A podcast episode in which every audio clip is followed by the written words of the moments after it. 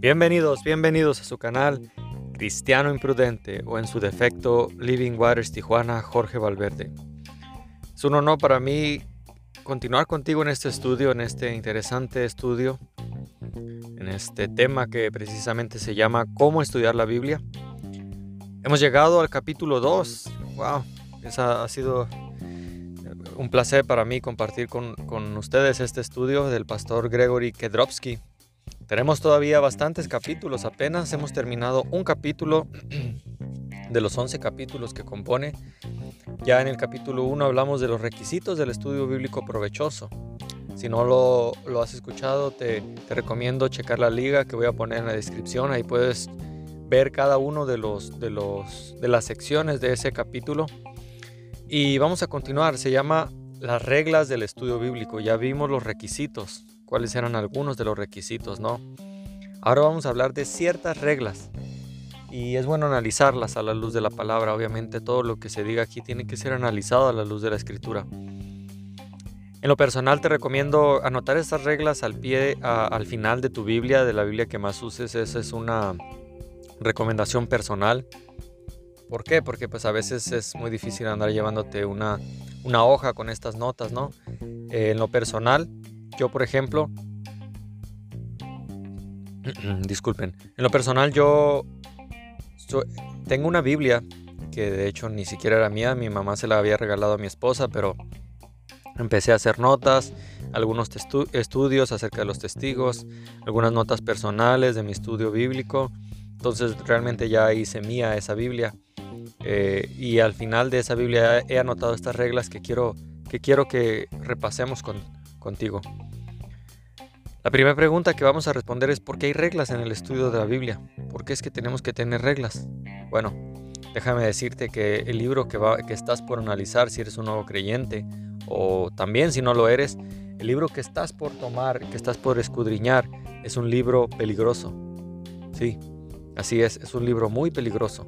Segunda de Pedro 3:15 al 16 dice, y tened entendido que la paciencia de nuestro Señor es para salvación como también nuestro amado hermano Pablo, según la sabiduría que le ha sido dada, os ha escrito casi en todas sus epístolas, hablando en ellas de estas cosas, entre las cuales hay algunos difíciles de entender, las cuales los indoctos e inconstantes, ve, indoctos e inconstantes tuercen, como también las otras escrituras para su propia perdición. Entonces, No sé si hay otro libro más peligroso que la Biblia, pero creo que la Biblia es el libro más peligroso porque en ella viene la enseñanza de cómo e-, evitar el infierno. Y si eres alguien que no cree en el infierno, que Dios no mandaría a nadie al infierno, que va en contra de lo que la escritura dice, te recomiendo ver algunos de mis estudios acerca del infierno. He hecho varias secciones, el, Are, el Hades, el Tartarus, etc. Pero bien, aquí en la Biblia hay la enseñanza de cómo evitar el, el infierno y cómo ir al cielo.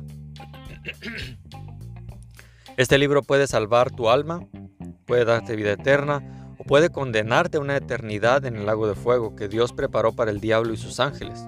Entonces, si no recibes la, la enseñanza correcta de la escritura, puedes hallarte un día en el infierno.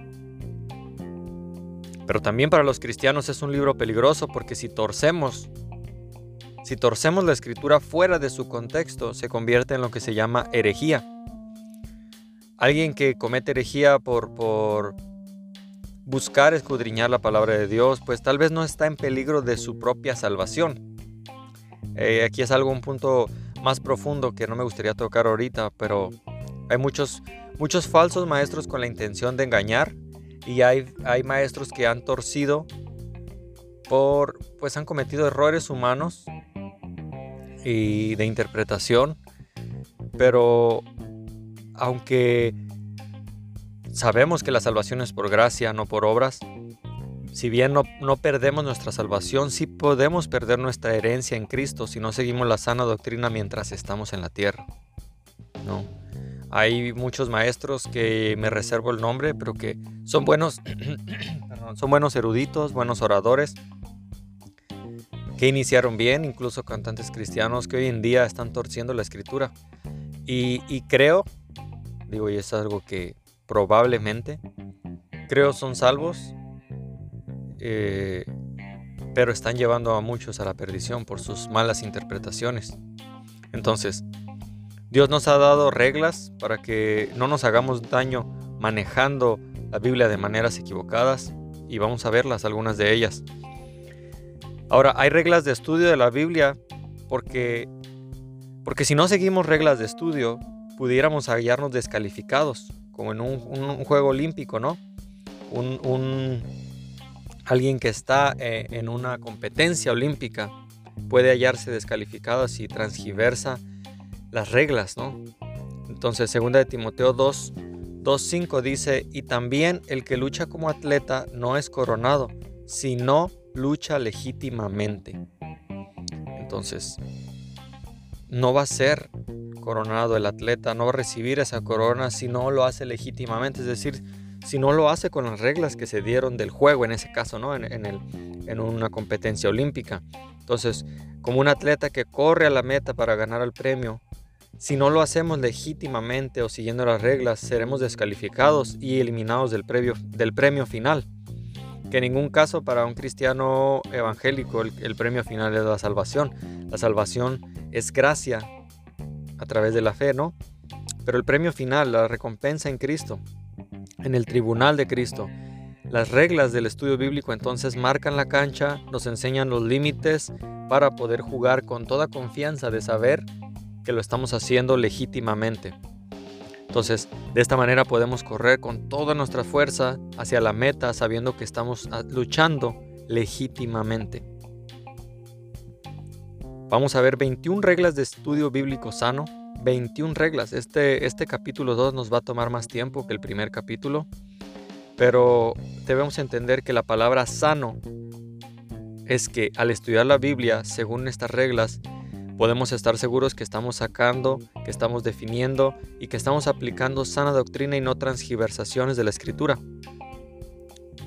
Algunas de las reglas son de sentido común, es como bueno, es obvio, pero hay otras que requieren un poco más de ilustración y explicación, así que si entiendes la regla la primera vez que la, que la escuchas en este estudio, excelente, pero si no, repásala hasta estar seguro de que entiendes el concepto.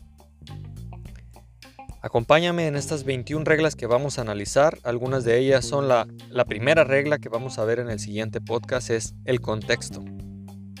Es la regla número uno. Antes de preguntar qué significa un versículo, determina el contexto. Lo vamos a ver más a fondo en el siguiente podcast, pero te anticipo, la primera regla, podría decir la regla de oro, el contexto. ¿Cuántos gobernantes, cuántos mandatarios, cuántas personas no han sido sacadas de contexto con un fragmento de lo que dijo, en especial esas notas amarillistas o de periódicos. Viste lo que acaba, incluso el mundo evangélico ha sido culpable también de esto, sacando incluso de contexto cosas que aún el, por dar un ejemplo, ¿no? El Papa Francisco ha dicho que digo, no, no estoy de acuerdo con él, pero hemos caído también eh, en este sesgo cognitivo de como no creo en nada lo que dice el Papa, lo voy a usar, voy a sacar fuera de contexto lo que él dijo. No queremos hacer eso.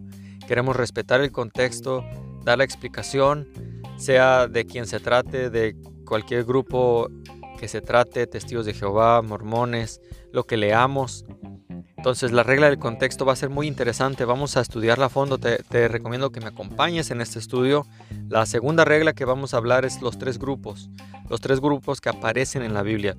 Entonces, acompáñame, cristiano imprudente, en, esta, en este interesante y apasionante estudio de la Biblia. Dios te bendiga y gracias por compartir.